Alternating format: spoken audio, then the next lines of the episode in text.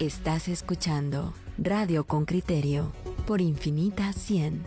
Que lo distinto te encuentre.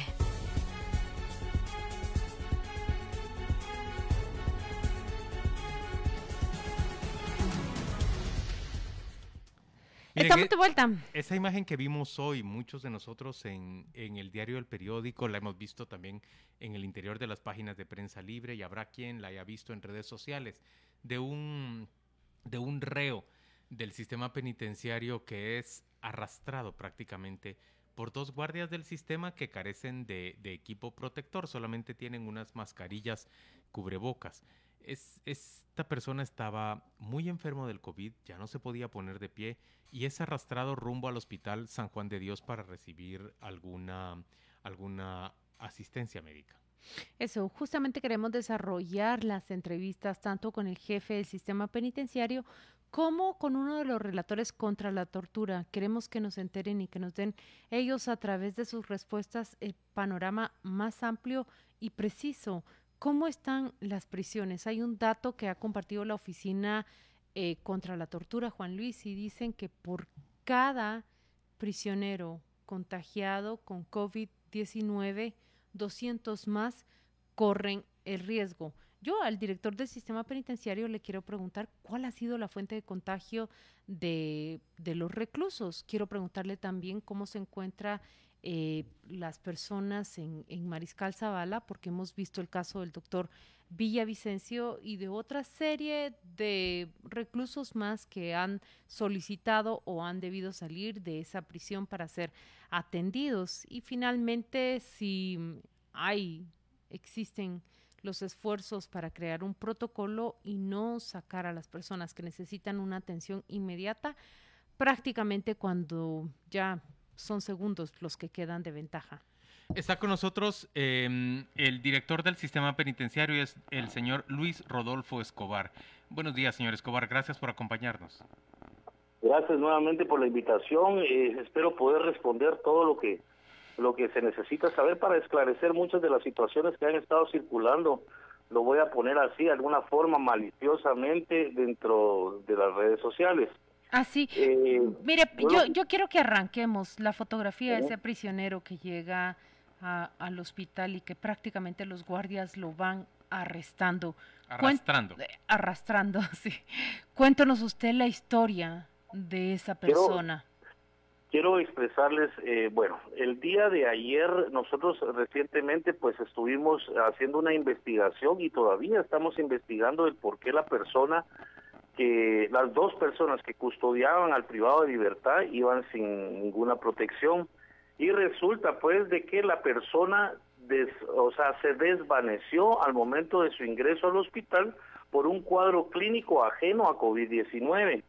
Es decir, eh, la persona pues presentaba una prácticamente desnutrición crónica, eh, anemia y otras cuestiones que lo debilitaron por completo y esta persona, pues ustedes pueden ver de que él sí va con traje.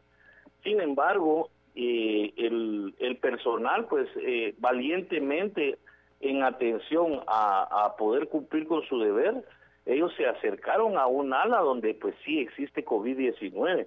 Desnutrición, dijo usted. Desnutrición tiene este recluso.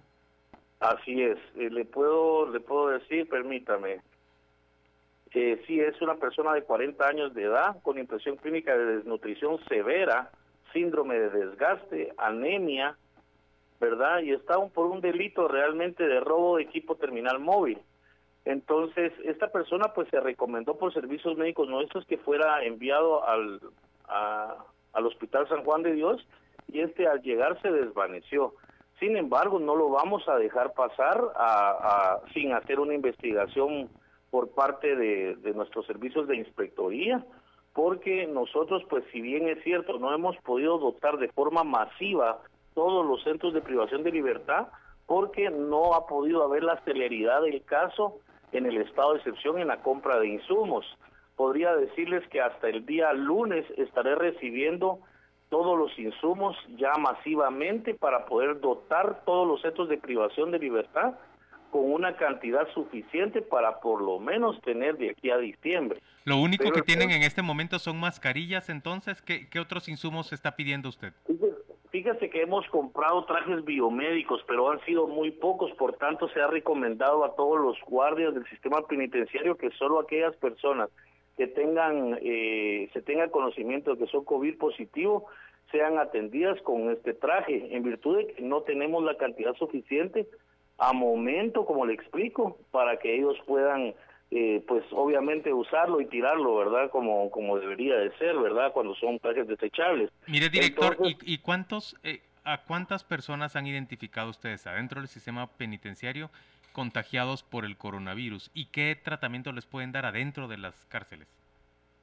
Bueno, el, ahorita les voy a dar la estadística total entre hombres y mujeres, asintomáticos, sintomáticos, y lo único que voy a mantener bajo reserva son los centros de privación de libertad que se encuentran pues con algún tipo de contagio. Ahorita me están ya buscando la tabla, pero adelantando a su a su pregunta es qué es lo que tenemos tenemos el espacio preparado que lo he mencionado en varias ocasiones, que es Fraijanes 2, que me puede alojar hasta 486 personas, ¿verdad? En un lugar donde podemos, en un lugar donde podemos tener a la persona cuando las etapas son leves y moderadas.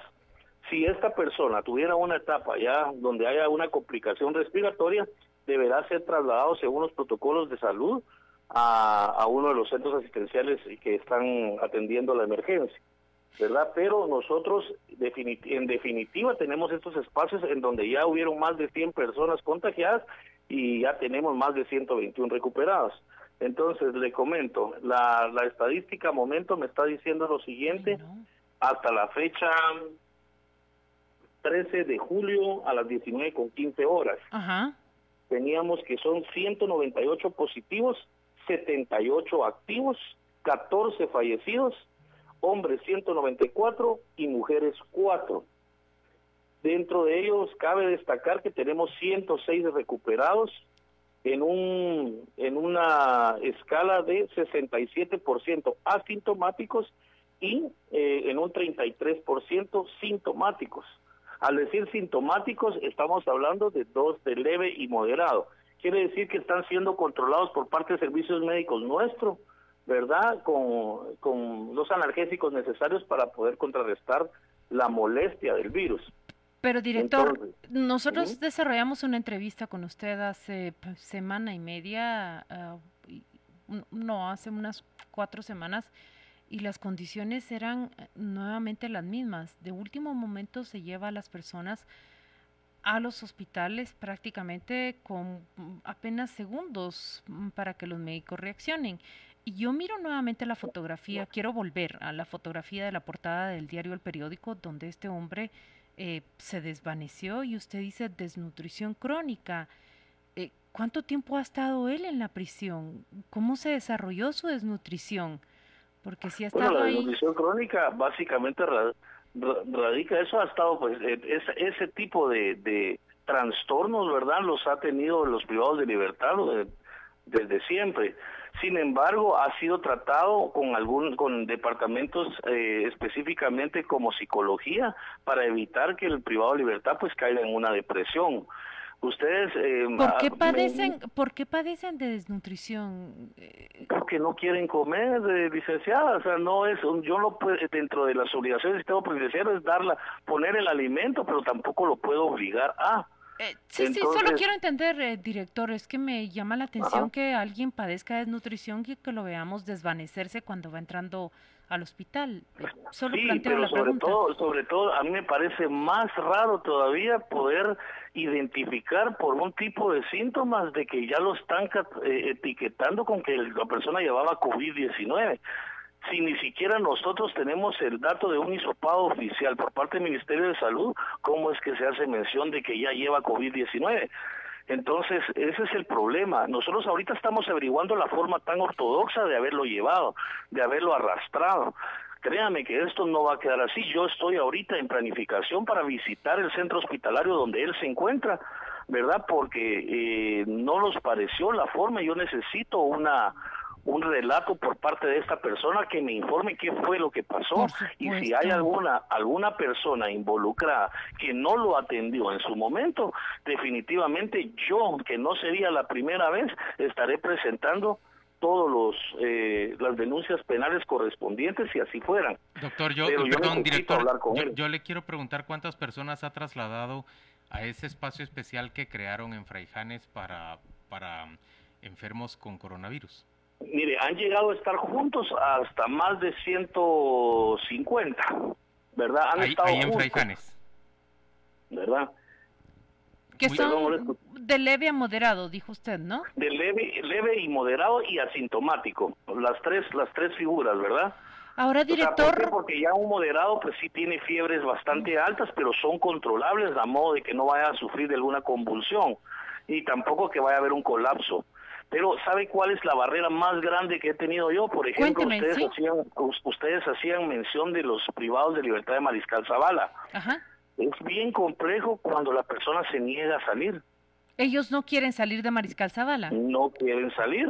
Yo no sé cuál es el temor, pero yo no sé si el temor es que no creen que no van a regresar a su mismo espacio, eh, eh, creen que van a ir a morir a un hospital público pero ustedes deben de, deben de entender, o sea, o todas las personas debemos de entender que el derecho de igualdad existe dentro del centro de, dentro del sistema penitenciario. Por supuesto, por eso mismo nosotros rechazamos esa fotografía y esa imagen que hoy tiene el periódico en su portada. Pero director, eh, ¿cuántas personas padecen de COVID en Mariscal Zavala y entonces qué tratamiento se les está dando? Fíjese que el, eh, recientemente, pues, la, la, la, controversia que hubo fue de que estas personas de Mariscal Zavala, las cuales ponemos en mención, que voy a omitir los nombres por respeto, pero estas personas decidieron hacer un no, no hisopado, una prueba de un laboratorio que no se encontraba dentro del listado del Ministerio de Salud. Ellos mismos contrataron a su laboratorio para que llegara a Mariscal Zavala a hacerle las pruebas. Así es. Entonces, ¿por qué ustedes entenderán el por qué mi negación o mi oposición ante una ante un traslado a su residencia? Aquí hubo una mala práctica legal. ¿Por qué? Porque nosotros como sistema penitenciario no contamos con suficiente personal omito también cantidades, para venir y trasladar una, una extensión de la prisión a una residencia. No sé si me entiende. Eso, Lo que procedía aquí era una medida, una medida sustitutiva en donde le dieran un arresto domiciliario. Lo que procede, directores, ante la sospecha de contagios dentro de esa prisión es que el Ministerio de Salud sea quien aplique las pruebas. Usted tiene toda la razón. Acá los médicos han, han descrito, por ejemplo, cómo han falseado los informes, cómo, por ejemplo, incluso se mm, colocaron catéteres simplemente debajo de la piel para conseguir el arresto domiciliario. Comprendo totalmente su duda ante el dictamen que emita el laboratorio que contrataron los mismos reclusos. Pero entonces, ¿qué está haciendo usted? Bueno, en este momento definitivamente ya solicitamos el apoyo del Ministerio de Salud eh, con una conversación que tuvimos sostenida con la señora ministra, quien demostró podernos dar todo el apoyo al sistema penitenciario y trabajar de forma interinstitucional, mandando pues hacer el día de ayer en la primera fase 35 hisopados con las personas que estuvieron de forma en contacto directo o que tienen alguna sintomatología que pudiese darme indicio de que tienen de que tienen COVID-19, es decir, eh, presentan fiebre, presentan tos, ¿verdad? Entonces se evaluaron a 30, a 30 personas, eh, haciéndoles el hisopado y esperando los resultados el día de hoy, ¿verdad? Si esto fuera así, que el protocolo que nos dice, mandémonos al Fraijanes 2, pero tengo la problemática de que muchos de ellos se niegan a abandonar el centro. Entonces, ¿cuál sería una segunda acción de protocolo? Dejarlos dentro del mismo centro y poner en cuarentena el centro completo. Esa es la lógica, ¿sí? La lógica que a mí me da.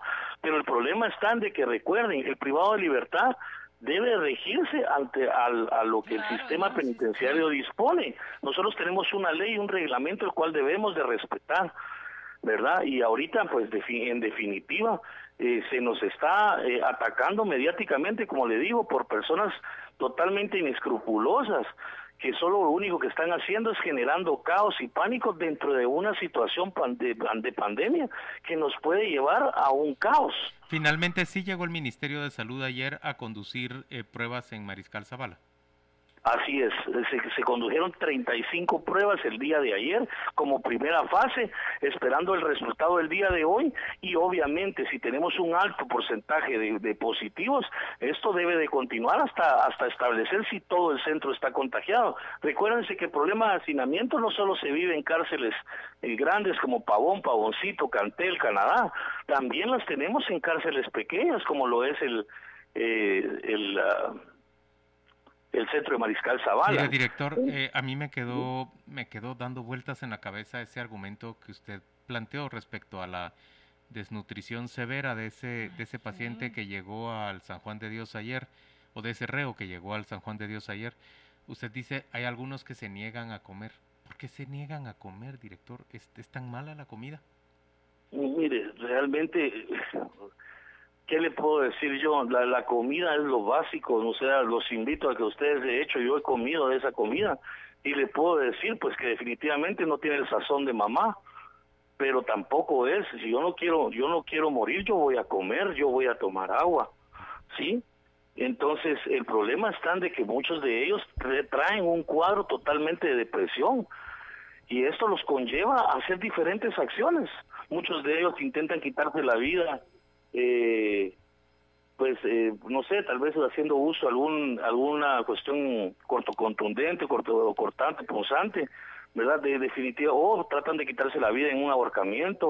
O sea, tenemos demasiados casos clínicos los cuales ameritan atención, ¿verdad? Y yo, yo quiero este saber, por ejemplo, bueno, eh, ¿Cómo es un desayuno que se le sirve a las personas detenidas? los que yo he probado, que he probado en el área de Cantel y en el área de Quiché, creo que también probé, y en el área de Canadá, pues eh, básicamente viene muy poco cereal, poco de, huevo, poco de frijol y alrededor de tres a cuatro tortillas.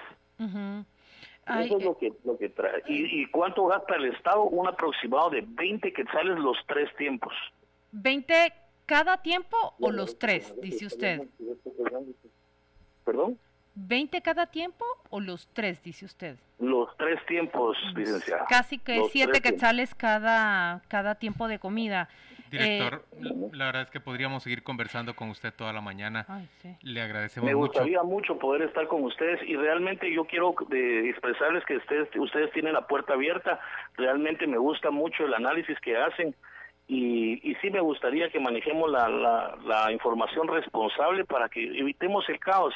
En este momento no podemos nosotros alterar el orden por medio de alguna especulación o algún chisme, ¿verdad? Que se genere eso, una red Por eso lo buscamos, director, y, y lo vamos a buscar esta misma mañana para terminar de, de agotar la descripción de la historia de ese recluso que entra eh, desmayándose a, un centro asistencial. Los invito, a que me acompañen. Yo estaré más o menos en un aproximado a las 3 de la tarde haciendo una visita al hospital y pidiendo un informe al hospital de cuál es la situación actual. El problema es, mi, esta persona llegó con un cuadro totalmente distinto a COVID, pero ahora mi problema será cómo va a salir de ahí. ¿Será que viene con COVID-19? Vamos, eso lo resolverán los exámenes y los laboratorios. Muchas gracias al director por atender esta entrevista. Vamos a seguir en contacto con usted. Es Luis Rodolfo Escobar, director del Sistema Penitenciario.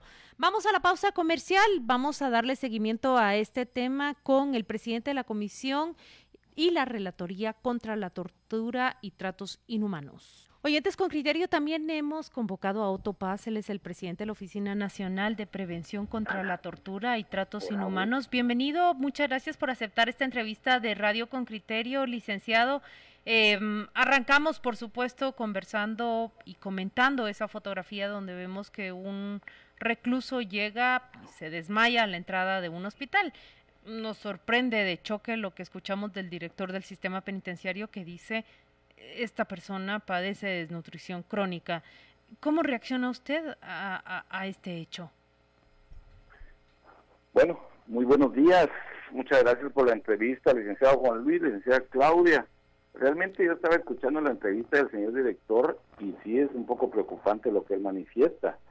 Este, nosotros estuvimos dando seguimiento ayer a la, a la imagen del privado de libertad. En primer lugar, no hay una atención primaria en todos los centros de, de detención. Nosotros, si ustedes recordarán, en su programa lo, denunciamos en el sentido de la falta de médicos en todos los centros carcelarios en Guatemala.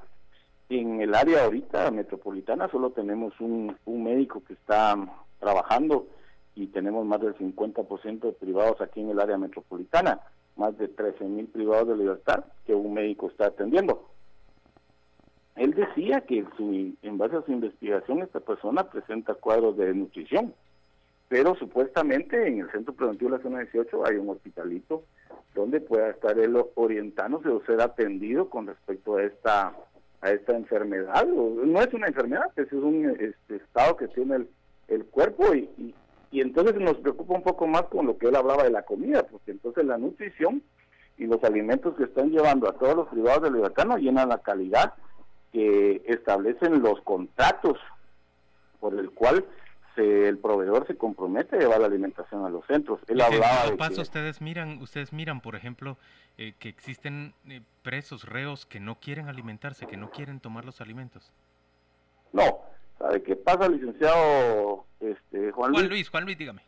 Nada, ¿sabe qué pasa, Juan Luis? De que nosotros sí hemos hecho las visitas, yo lo he denunciado, usted sigue la página de nuestro Twitter, Oficina Nacional de Prevención contra la Tortura, ahí hay denuncias y yo publico las imágenes de cómo se entra la comida con videos, qué es lo que se están alimentando los privados de libertad. Y eso de que no quieran comer en un centro carcelario se pelean por la comida, Nosotros hemos estado en la repartición de los alimentos en, varios centros y no alcanza la comida. Claro. No llegan las raciones. Fea que sea. Eh, sí, por, sí, por fea que sea. Y él habla los documentos que tengo de los menús sí establece el, cereal, pero físicamente el cereal, hay varios años que un privado de libertad no conoce qué es un cereal. Los desayunos por la mayoría son un poco de cucharón de frijol parado, con un poquito de crema, si bien les va, más agua que crema, y dos tortillas y mucho y una bolsa de agua pura. Ese es el menú todos los días. El huevo ¿Ustedes lo han registrado? ¿Tienen registros fotográficos? ¿Tienen registros? Por supuesto, por supuesto, Claudia, nosotros hemos denunciado públicamente, tenemos varias denuncias presentadas al Ministerio Público, ¿sí? Con respecto a, que revisen los los contratos de alimento, hemos presentado también por centro, en el caso de los jocotes ya presentamos una denuncia penal, lo que pasa es que de las más de 100 denuncias que hemos presentado al Ministerio Público, ninguna denuncia nos ha